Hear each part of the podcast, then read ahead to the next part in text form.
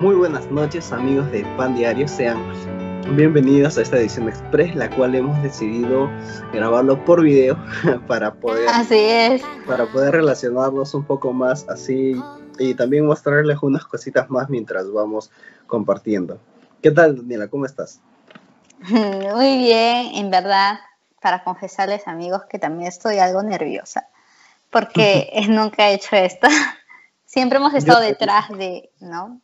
Yo también soy todo un También. neófito ahorita, me siento muy neófito en este momento, pero eh, así se aprende, ¿no? Sí, es verdad, lanzándose a la piscina, uno aprende. Así que bueno, pues estamos aquí, eh, amigos, una vez más con ustedes. Estamos muy contentos. Sé que hemos estado eh, algo inactivos, al menos. Nos subimos ayer, pero fue por una razón, porque justamente, bueno, hemos como ustedes saben, estamos en Semana Santa y queríamos preparar este, una serie de Pan Diario Express estos, en este fin de semana que se viene. También a la par, bueno, este, de hacer bueno, una pequeña reflexión ¿no? de lo que estamos conmemorando el día de hoy, que es Viernes Santo, y que, como sabemos, ¿no? Hoy día, según los evangelios, el Señor Jesús es crucificado en la cruz. ¿no? Pero justamente como yo estaba reflexionando, esta no es una historia triste, porque el domingo, como sabemos, Él es quien resucita, ¿no? Y pues Él está vivo hasta el día de hoy y sigue obrando, y sigue haciendo su... eh, sigue eh, impactando vidas, ¿no? A nosotros mismos y estoy muy segura de que a ustedes también ahí donde están, el Señor ha hecho algo en ustedes, ¿no? Entonces podemos ver que el Señor venció realmente en esa cruz, ¿no? Ganó bastante para nosotros. Ganó Además, vida, Daniela, ganó victoria. Mm. Podemos decir que la Semana Santa para nosotros es una, una fecha incluso más, más importante que la Navidad, ¿no? Porque Mm. en la Navidad, si bien es cierto, conmemoramos el tema del, del nacimiento de Cristo, pero acá es el acto completo. ¿Qué quiere decir? O sea, vemos Exacto. eh, el- el- no, no exactamente el nacimiento, pero vemos hechos eh, que son muy, muy, muy relevantes en la vida del cristianismo, que es la muerte de Jesús y la resurrección de Jesús. Y además de Ujú. ello, vemos cómo el, el discipulado de Jesús, cómo fue increíble, ¿no? Cómo empezó Jesús solo, y luego sus discípulos, y luego para todos, ¿no? Para todos. Y ahora y ahora tenemos esa revelación increíble y esa revelación no solo es para ti, no solo es para mí, sino es para todos. Eh, Así e, es. e incluso está muy accesible a la persona que quiere acceder a ellos. ¿no? O sea, la Biblia la puedes conseguir hasta por internet gratis. Entonces cualquier persona que lo lee va a tener la revelación. ¿no?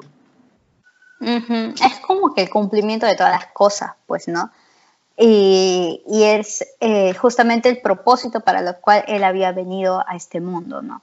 Si bien es importante su nacimiento, importante también es el hecho de que haya cumplido y obedecido al Padre hasta el final. Y bueno, pues eso es lo que estamos justamente recordando en esta Semana Santa. Y ahora sí, vamos a pasar a lo nuestro, que sí. es el pan diario en sí. Nos toca leer hoy día qué cosa, Daniela. Bueno, yo acá lo tengo. Nos Para los amigos tocado. que no saben el plan diario, Ajá, sí, este? cuéntales. Ah, ¿Es de este de verdad, acá? nunca les hemos mostrado. nunca lo hemos mostrado. Pero este El plan mío está un poco rotito. Este. es un plan para leer la Biblia en un año entero, ¿no? el mío está un poco roto. Está marcado. Entonces, Uy, qué es la vergüenza. iglesia, es la iglesia en la cual marcado. congregamos, que se llama Misión Bíblica Carismática, pero muy, muy independiente de eso, cualquier persona, si lo quiere, nos puede escribir y le mandamos un screenshot así. Sí, para que lo puedan tener y seguir el mismo plan que nosotros. Y de hecho hay un montón de ¿Para planes? ¿no? La idea es que puedan leer la Biblia en un año entero. Mm, ese es el propósito, al fin y al cabo es eso, ¿no? El fin. Y ya. Así es. Bueno, entonces Bueno, nosotros pues, acabamos ah. de leer Lucas 10 del 1 al 24 y Josué 10, 11, no, 10, 13, 14, No. 15 y Lucas 10, Ajá. 25, 40, al Al 42. 42. Ejé. Esta vez lo que vamos a hablar, Bueno, eso no Daniela, es de solo Lucas, ¿verdad? Exacto, sí, todo el Evangelio de Lucas. y bueno, este... Josué estaba, estaba, repartiendo muchas tierras y entre lo que repartía nos hemos perdido. Bastante, ¿no? Hemos, pero sí habían cosas buenas ahí que hemos podido sacar. Sí, detallitos así bien chéveres que, que hemos visto, pero nos han nacido compartirles más en esta ocasión, Lucas. Sí, así es. Entonces, Axel, empiezas con el versículo que ibas a comentar. A ver, espera que lo estoy buscando. Eh, Ya lo tengo. A ver, amigos, todos vayan a Lucas 10, por favor. Acá lo tengo también. Y ojo que estamos leyendo la versión NBI, nueva traducción viviente. ¿Por qué estamos leyendo la NBI, Cuéntanos. bueno, es que es, tiene el lenguaje un poco más sencillo y hemos visto que también hay mm, respeto al, al lenguaje original yo de todas maneras sigo prefiriendo la Reina Valera. Pero sí, podemos, comparar los dos. Sí, con los dos puedes comparar y ver como que no entendiste muy bien qué dice la Reina Valera, ya pues agarra la NBI y ahí seguro me lo esclarece un poco. No entendí bien esto, TLA, no, ya está. Entonces siempre las diferentes eh, versiones como que nos ayudan a esclarecer un poco el panorama. Entonces vemos en Lucas 10, en, a partir del versículo 25 en adelante, es la clásica historia, ¿no? Del, buen samaritano.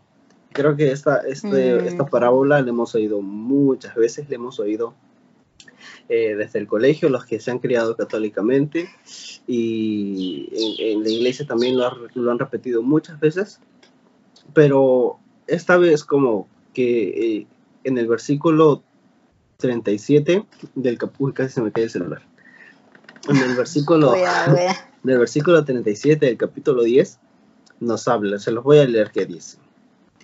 Él se compadeció, no, el que se compadece de él, contestó el experto en la ley. Anda entonces y haz tú lo mismo, concluyó Jesús. Jesús le estaba explicando, ¿no? ¿Quién era, quién era el prójimo en este caso? Y acá Jesús se lo responde, pero Jesús termina diciéndole, anda entonces y haz tú lo mismo. Entonces, ya habíamos comentado bastante que el cristianismo es una religión bastante activa, no es una religión pasiva en la cual no espera que pasen cosas, sino tú haces las cosas. Y acá, por ejemplo, el Señor creo que nos llama bastante a tener compasión, porque la compasión no es solo sentir pena, la compasión es sentir eh, pena por una persona, pero hacer algo al respecto para cambiar esa situación. Y en el ejemplo del buen samaritano lo vemos muy claramente, ¿no? O sea, de hecho yo creo que las dos personas adicionales que han pasado no lo han visto y han dicho como que, ah, está tirado, me voy, ¿no? O sea, tal vez mm. algo les puede haber remordido por dentro, pero no, no hicieron nada al respecto. En cambio, la tercera persona, eh, el samaritano, sí hizo algo al respecto, ¿no? O sea, lo vio y se conmovió y tenía que hacer algo al respecto. Y creo que ese es un llamado que nos hace ahora el Señor justo en este tiempo en el que la gente esto está en verdad hay mucha gente que le está pasando muy mal y no podemos ser indiferentes a eso, pues, ¿no?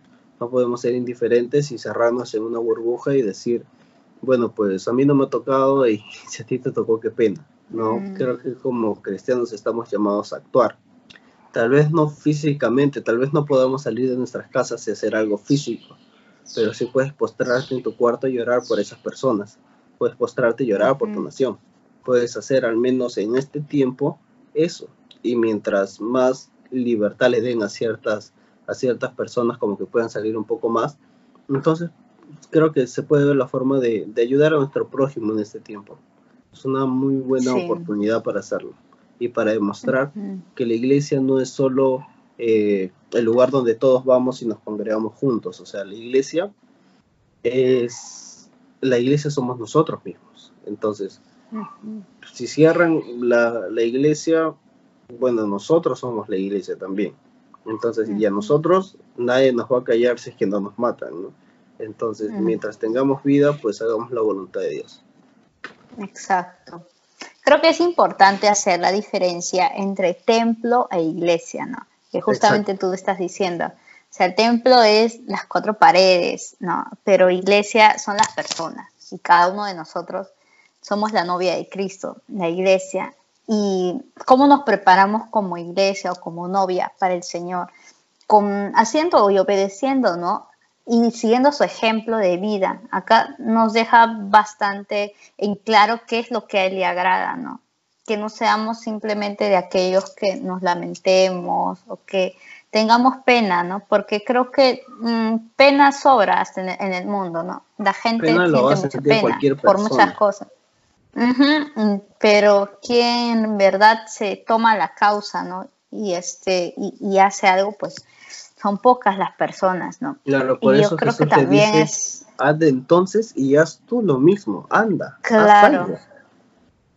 Es como que también te confronta bastante, ¿no? Porque apuesto a que muchos de nosotros nos hemos encontrado en una situación en la que hemos visto a alguien sufrir y hemos sentido pena, mas no hemos hecho nada, ¿no? Entonces es como que el Señor te hace recordar ello, ¿no? Y que, oye, hazlo de verdad. O sea, eso es lo que tú tienes que hacer. Este es el ejemplo.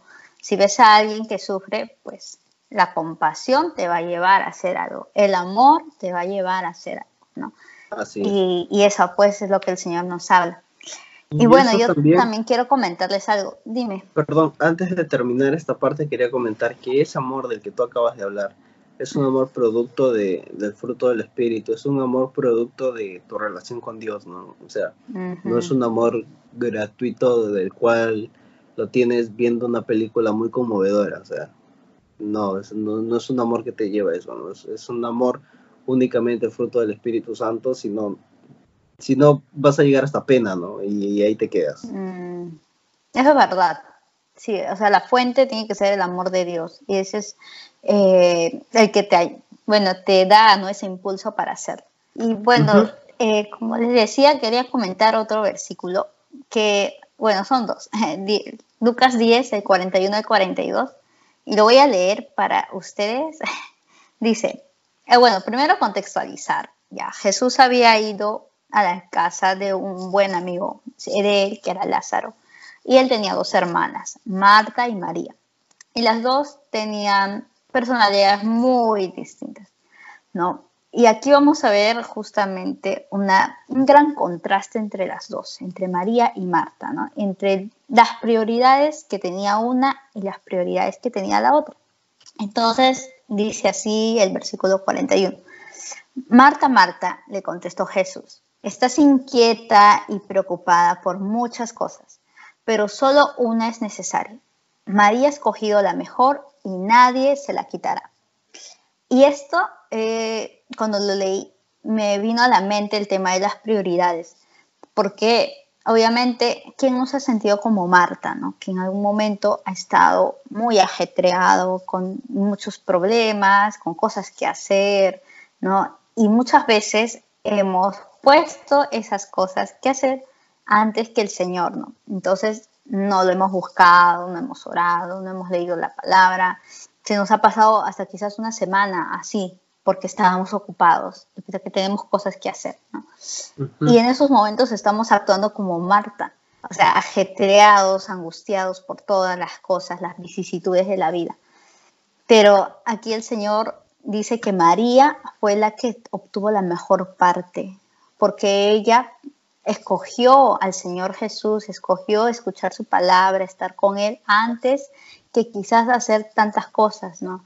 Y se ve ahí el tema de la prioridad de María, ¿no? Para María, ella vio que realmente era más importante en ese momento estar ahí. El Señor estaba visitando su hogar y, quería hablarles algo y no se podía ella perder, no concebía perderse lo que el Señor había eh, traído, ¿no? La palabra que había traído para ellos. Y entonces él lo puso a él como una prioridad, ¿no? En cambio, Marta, eh, pues puso las cosas de cabeza, ¿no? Ella más bien tenía como prioridad el atender el otro, ¿no? Y hacer tantas cosas.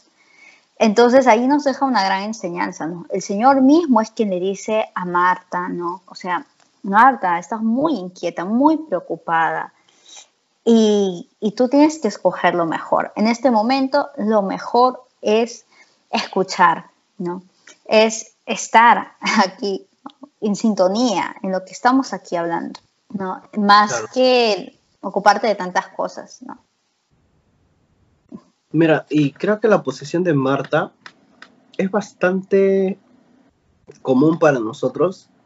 Creo que la podría decir incluso hasta justificable. Creo que nosotros somos las mejores Mm. personas para entender el accionar de Marta, porque muchas veces nos ha pasado lo mismo, ¿no? Estamos tanto con el ajetreo y el alboroto que lo Sí. último que pensamos en que es en Jesús ayúdame, ¿no? O sea, estamos más atentos a cómo voy a solucionar este problema y dejamos de lado, bueno, es, es importante para mí ahorita, por ejemplo, solucionar este tema de acá y se me complica en verdad leer mi Biblia y asistir a la iglesia, ¿no? Entonces quiero solucionar esto primero y luego ya veo qué hago. Entonces creo que es una posición en la cual nosotros nos hemos visto muchas veces, bastantes veces en realidad. Pero la- ahora en, en este en este versículo vemos cómo Jesús le dice, María tomó la decisión correcta, que María ha preferido primero ir a donde yo estoy. Y creo que también es un buen reflejo del versículo que dice, busca primero el reino de Dios y su justicia y todo lo demás va a venir por añadidura.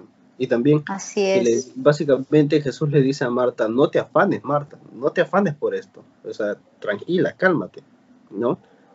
Y es una posición, creo que a, a- a todos nos ha tocado estar en, en, en ambos, en ambos lados de, de la situación, unas veces escogiendo por nuestra necesidad propia y bueno, otras veces optando por Jesús. La idea es que siempre optemos Axel. por Jesús, ¿no? Ajá. Y me acabo de acordar de algo. Hay otro versículo que dice justamente, mm, venid a mí todos los que, estás, que estáis cargados ¿no? y trabajados Exacto. y yo os haré descansar, ¿no? Y, y creo que también esa palabra cae a pelo aquí, porque justamente en esos momentos en los que estamos angustiados, preocupados, afanados, debemos de aprender a descansar en el Señor, ¿no? en entregarle todas nuestras cargas, nuestro trabajo y, y descansar en la paz que el Señor nos está entregando. ¿no? Y, y obviamente a veces nos es complicado porque pensamos que si nos preocupamos más vamos a, no sé, tener el control de todo, pero la verdad es que no. Eh, perdemos tiempo más bien y perdemos muchas energías y yo lo he vivido en carne propia, o sea, creo que todos.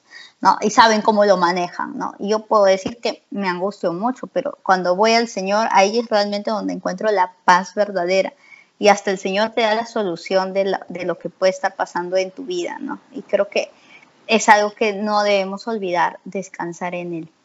que además que muchas veces uno mira en retrospectiva y dice, bueno, no, no era tan complicado como, como me lo imaginaba, ¿no? Y Sí. que siempre, siempre es que como uno después del problema ya se siente, lo piensa mejor y dice, ah, mira, la solución hubiera podido ser esto, el otro, ¿no? Y, creo que esa solución es también recurrir, recurrir a, a Jesús, porque también eh, la Biblia dice que carga nuestro yugo con nosotros, ¿no? Eso es verdad, ¿no? Cargar su yugo, que es más ligero, ¿no? Que el nuestro, y entregarle a Él. Exacto. Y bueno, hemos llegado al final. al final de esta edición. Bueno, no ha sido tan express porque llevamos como 20 minutos, déjame contarte. Ya, bueno. Es que yo no sé cómo lo voy a meter a más. Totora adelante y al final, ¿ah? Ay, de verdad, ¿no? Ya, bueno. Bueno, amigos, hasta aquí hemos llegado. Hasta y aquí bueno, hemos llegado. para también ajá, anunciarles que estamos en Instagram y como ya habíamos dicho en la edición pasada, si llegamos a los 100, 100, 100, 100, 10, 10, 10, a los no 100, falta poco, ¿ah? vamos a tener. Nos faltan cuatro personas. Vamos, dile a alguien que todavía no escucha Pandiania que nos siga hoy, que escucha y que no nos ha seguido, pues dile, anima de, oye, no le has dado seguir a Pandiario. Entonces, les animamos, en verdad, a que den seguir porque vamos a empezar a subir más contenido y, y estamos muy contentos por eso también. Y bueno, Así es. Ah, Daniel, antes de terminar, me acuerdo que Sí. mi hermano ayer muy tiernamente me dijo, ¿puedes mandarme saludos a mí, por favor? oh, Así que saludos, Nico. Saludos, Nico. Espero que, estés viendo este video. y Que lo y vea. bueno, claro Ah. que lo vea. Nos despedimos entonces. Ya. Sí, chao a todos, cuídense mucho, eh, quédense en casa, los que tienen que quedarse y nada, busquen bastante del Señor. Y que Dios nos bendiga mucho. Hasta luego. Sí, hasta luego.